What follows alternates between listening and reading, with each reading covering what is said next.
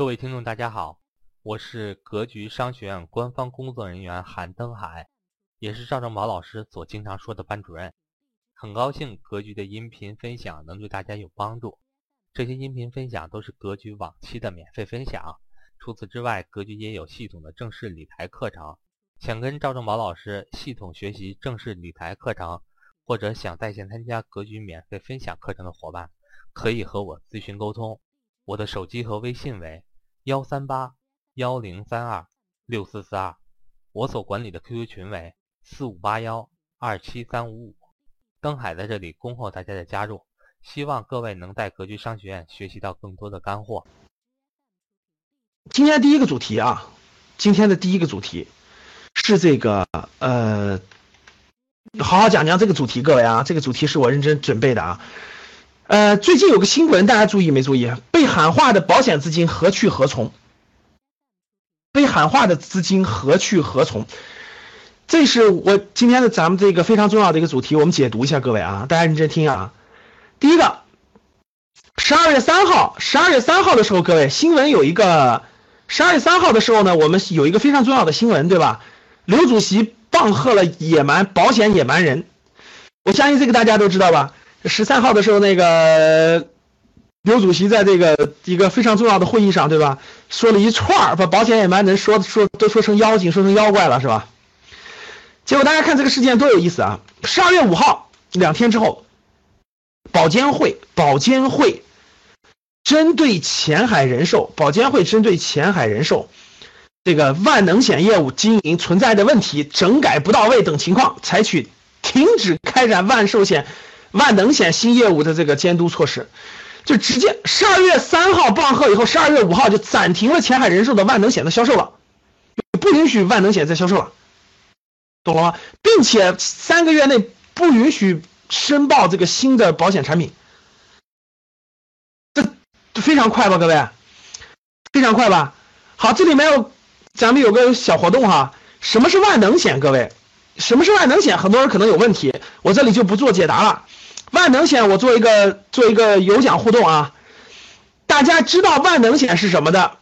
这个这个查一下，查完以后呢，通过格局的公众号，格局三六五这个公众号啊，你们在后台输入“万能险”三个字，只要输入“万能险”三个，把你这个把你这个这个这个信息发馈到这个万能险是什么？把这个信息发馈到格局三六五的后台的，我们都给大家准备了，不不是都准备啊，我们未来未来明天明天大家是。大家在格局公众号后台输入万能险概念的，通过后台，我们将抽取十位，抽取十位学员，啊，送十这个天然蜂蜜，送十盒，送十盒，啊，这是我们的重要的一个奖品啊，待会儿你就知道了啊，这是我们一个互动啊，欢迎大家跟格局这个公众号的后台做互动啊。十二月七号，保监会检查组就已经进场了，大家看啊，这四天时间啊就已经进场了。前海人寿、恒大人寿，好，万能险的介绍你打在这儿没意义啊，这个你得不了奖。打在格局三六五的后台，你是能抽抽奖的。十二月九号，保监会暂停了恒大人寿公司的委托股票业务、投资业务。哇塞，大家看看，就这么几天的时间，三号、五号、七号、九号，大家看到了吧？先棒喝，然后暂停了万呃前海人寿万能险业务，然后呢这个进场检查，然后直接停了恒大人寿的股票投资业务。大家看看，我问大家快不快？这个节奏，这个节奏快吧？啊，真快哈，确实是这样的。这个恒大人寿不能这股票账户不能买卖股票啊。那大家看，为什么这么在这么短的时间内唰唰唰唰唰唰就这么大的动作呢？为什么这么快的是这么大动作呢？今年啊。就在今年，大家知道去年年底的时候，这个举牌万万科，对吧？举保险自举牌是个很重要的一个新闻，在资本市场上，对吧？还有两件事可能大家不知道，就是第一个就是大家知道这个这个前海人寿这个频繁举牌这个万科以后呢，这个对于这个万科这个，并且提出了这个罢免万科的董事会管理层，大家想想这个事情可就这对万科的震撼是很大的呀。这王石在万管了万科这么多年了，直接被野蛮人要弹劾掉。然后呢，这个还发生了个事情，大家知道，这就是南博 A，前海人寿这个这个这个直接举牌南博 A 以后成为大股东以后，这个直接学习这个高管团队，也确实很多高管团队就离开了。我大家想一想啊，如果说这个把格力也占了以后，这董小姐就危险了，是吧？所以险资大家看，它不仅是财务投资了，它直接插手董事会了，直接插手公司运营了。大家听懂了吗？哎，这个事情是很重要的一个导火索，大家知道，这很重要的一个导火索。这个导火索直接引出了大家看，啪啪啪啪啪啪，连续的一系列动作。我相信大家能理解。那险资已经不单单追求的是一个财务投资了，对吧？已经进入了影响整个上市公司这个大型上市公司企业的这种管理决策了。好了，那我问大家，大家知道这个问题后，大家现在是不是是不是感觉这个险资成了这个洪水猛兽了？是不是？我问大家有没有这样的感觉？海盗、强盗、野蛮人、妖精，是不是都这样的了？是不是这种感觉了？好，那我现在问大家两个问题。第一个问题，我问你们，你们觉得保险资金买股票是多了还是少了？大家先回答我一个问题：你们觉得保险资金现在中国的保险资金买股票啊，就买上市公司的这种股票，你们觉得是多了还是少了？先回答我这个问题，各位，认为多了的打一，认为少了的打二。你们觉得是多了还是少了？你看大家。很多人都打一是吧？都认为多了，对吧？对吧？那第二个问题，那大家告诉我，保险资金的钱都是从哪来的？回答问三个人，保险资金的钱从哪来的？谁给的？保险公司的钱谁给的？回答我这个问题，谁给的？对了，教室里面打我们两个字就对了嘛，是你们给的嘛？你们不都是把钱？这个这个买各种各样的保险，对吧？然后一签协议，签二十年、三十年，每年交一两万、两三万、三四万，甚至每年交十万。然后保险公司告诉你说，二十年后、三十年以后，或者等你不在了以后再还给你，是不是这样的，各位？是不是这样的？那我问大家一点，首先大家明明白，保险保险资金是你给的吧？是你供养的吧？没错吧？是你签的协议说，现在每年给几万块钱，二十年后返你点钱，对不对？这样的。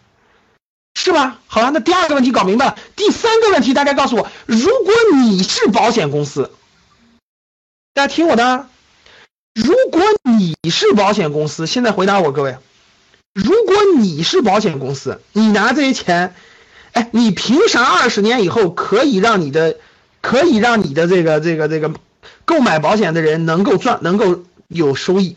凭啥？回答我，回答我呀，你回答我。呀。你是保险公司的这个负责人，你凭啥可以给你的这些买保险的人，甭管他收益高收益低吧，你也甭管货币贬值不贬值，你凭啥给他这些东西？大家告诉我，你凭啥？投资是干嘛？就知道投资两个字，投资投资投资是干嘛？投资是干嘛？投资是干嘛？你看不来格局学习就不知道投资是干嘛。投资，投资，一说就投资。投资是干是这件事是干嘛？投资是买资产。你把钱你自己不买资产，交给人家保险公司，难道我问大家，保险公司不买资产，哪来的钱还你？哪来的钱给你？我说对不对？是买资产嘛，对不对？那大家告诉我买啥？保险公司啥也别干了，买房子，把所有你们的保险的钱都买成房子。然后二十年后把房子卖了，然后还给你那些钱，那买啥？好，三个问题问完了，我把问题提出来了。第一个，保险公司买股票到底多了少了？第二个问题，保险资金从哪来的？第三个问题，那未来保险资金到底去去哪儿？他买什么？那我问大家，保险你买你买保险的时候，你难道就不问一下卖卖你保险的人吗？你拿着我的钱去干嘛？你难道就不问一句吗？好了，那被喊话的保险资金何去何从呢？我给大家解密一下啊，各位看这儿，资本市场有句俗话，发达国家啊，股市的是机构是占七成的，大家知道吧？发达国家的这个股市上，资本市场上，机构投资者是占七成的，占百分之七十的，普通老百姓、普通散户占百分之三十。这句话大家都听过吧？哎呀，人家是成熟市场，人家成熟市场上机构占百分之七十，听过吧？那中国是散户市场，散户占百分之七十。其实你有句话还没你你只听了一半你另外一半没听到。这七成机构里头，保险公司、保险这些机构又占了其中的百分之七十。听明白了吗？在发达的这个这个国家的资本市场，机构占七成，在这七成里头，保险机构又占了七成。听懂了吧？美国和英国等的保险资金、共同基金、养老基金是稳定整个市场的大势啊，是稳定市场的大资金资金啊。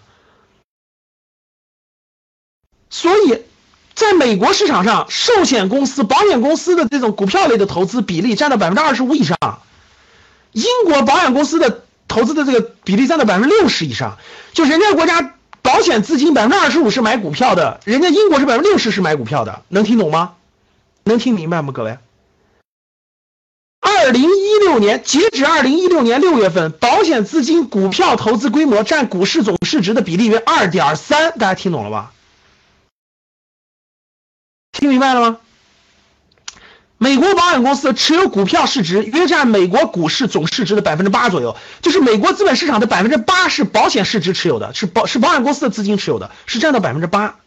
中国目前是多少？中国只有百分之二左右，就是整个中国上市公司这个这个价值的百分之二是保险公司持有的，美国是百分之八持有的，大家懂了吧？差四倍呢，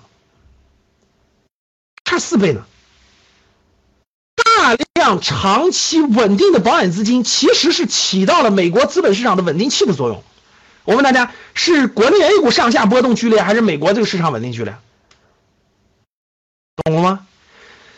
那那那现在是是不是有个矛盾了？各位，现在是不是有个矛盾了？哎，你看，一方面这个资险资是洪水猛兽，这到处打击，对不对？另一方面呢，人家发达国家的险资在股市当中比例占的很高的。那这不矛盾了吗？那为什么要打击呢？听懂了吗？那说他是洪水猛兽，说他是野蛮人，错了吗？哎，没错，我们要解读嘛，对不对？没错。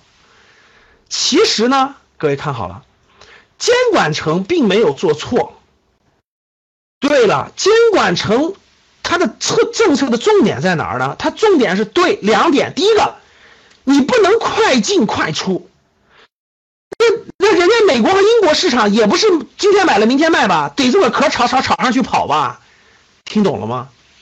而为什么要这个限制了像恒大人寿这些公司的股票业务呢？肯定是看他的账户了，一看疯了，今天买什么什么什么什么什么梅雁吉祥是吧？炒炒炒炒炒高了，然后立马就跑了。明天买什么廊坊发展，唰唰唰唰炒高了，然后立马跑了。那你这是你这是价值投资吗？你这是稳定器吗？你这不是跟散户一样吗？听明白了吗，各位？对呀，你没眼吉祥才持有一个月你就跑了，你这叫稳定器吗？所以第一点，你这是疯炒，你这根本就不是稳定器。所以你说该不该打压？你这是跟散，你这是抢散户钱，你这当然当然应该打压了，对不对？所以第一点，管的对呀，这人家没管错呀。对吗？第二点叫恶意收购，利用就是这个那个这个企业呢，它控，因为大家知道这个民民营的保险公司是可以被大被大的这个公司控股的，对吧？你控股了保险公司以后，拿上资金以后去做杠杠杆收购，大家等拿上资金去控控制公司，控制完公司以后，举个例子，控制万科，然后把万科的管理层赶走，然后你来管，然后你把万科账上趴的两千多亿现金用于再收购别的公司。大家知道为什么为什么那个前海人寿锁定格力吗？你们知道格力账上趴着多少现金吗？各位，你们知道格力账上趴着多少现金吗？账上趴着一千多亿人民币的现金啊，一千多亿呀！那么大家想想，谁管理这一千多亿现金的使用权？大家告诉我，谁管理这一千多亿现金的使用权？股东啊，对呀，谁是？应该是管理层啊，对不对？管理层是谁决定的？大家告诉我。大家告诉我，管理层是谁决定的？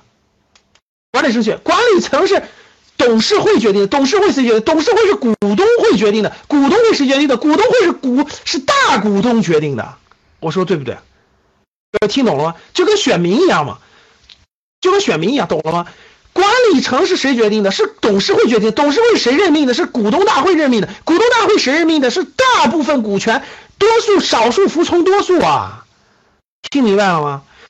那如果我如果我能成为你的大股东百分之十以上，我再联合上一些小股东，我直接重新改组董事会，董事会改完了以后，我直接罢免管理层，然后选我的。我问大家，这个钱给谁用？听懂了吗？这钱给谁用？不是我用啊？听明白了吗？我我控制着一千多亿，那跟你的思路绝对不一样啊！我再收购三个上市公司去啊！听懂了吗？所以这就叫做第二个叫，就是它可以击垮公司管理层。现在回答我的前一个问题，记住了没有？前海人寿提出来了，集体就罢免万科董事会，太牛了！王石，你敢不给我好看，我得把你赶下台，牛不牛，各位？南波，你敢不听我的管理权，我把你赶下台，我上我的人，听懂了吗？哇！大家明白了吧？这可就不是，这可就不是金融创新了，这就刘主席说的，这就是野蛮人啊！大家听明白了吗？那那那那那那，我问大家，那如果上去的人不是搞实业的，都是搞投资的，都是炒作的，都是这个这个这个这个没有实业经验的，人家也不打算实业经验，就是就是这就是投完钱以后拿你的资金去赚钱，然后跑。那我问大家，这个企业是不是垮了？过几年，是不是垮了？各位，各位搞实业的和搞金融的是两拨人，大家听懂了吗？两拨人啊！说实话，我很敬重搞实业的。那搞金融的，有些搞金融的还是还是很短视的，各位还是很短视的，确实是这样的。说实话，如果是搞金融的，人家董小姐说的没错，那零九年就把那那个两千多年就把格力八个亿卖了，根本就不会有今天的五百强了。说实话，真是这样的。所以我问大家，那你说人家管的对不对？人家刘主席管的对不对？你说，听明白了吗？现在大家听懂了吗？不能是恶意收购，不能是短期炒作，这两条不行。除了这以外，各位并不限制资金举牌和资金进场，明白了吗？各位，其实管理层的意思就是引导保险资金合理的进行长期财务投资，比如你有资金，你投点可以，但是你不能。不懂乱参与，由于你的由于你个国内资金量太庞大，然后保险公司的资金量又特别庞大，然后教室里这两千多人又把资金提供给别人，所以你就可以做野蛮人，他是这个意思，明白了吗？各位，各位通过我的解读，大家明白为啥监管了吗？以进一步，其实鼓励险资进市场，现在险资太少了，险资这么大的资金量，放大点规模进入资本市场，可以成为稳定器，可以成为价值发现的作用。我问大家。那过去很多中国的很多这个公募基金也好，私募基金也好，散户是不是不看好很多低估值的蓝筹？大家回答我，是不是不看好很多低估值的中国的好公司？人家保险公司发现了，是不是有发现作用？是不是发现作用？他投了以后，然后很多资金就跟进了，对不对？其实它有作用的，然后它可以起到稳定器的作用，懂了吧？其实呢，保险资金，你如果是长期资金，你不做短期炒作，你也不做恶意的野蛮人，你作为一个市场的稳定器，作为价值投资的。价值发现者当然是好事了，所以各位，所以明确告诉大家，险资何去何从呢？险资是不允许你短期炒作，不允许你做这种恶意收购，其他都可以。所以大家明白了吗？总结一下，险资未来何去何从？未来没有地方去，还是一个地方，就是长期有投资价值的优质蓝筹。什么叫优质蓝筹？高分红的、低估值的、盈利可持续的好公司，所以其实从长远看，这是一个利好。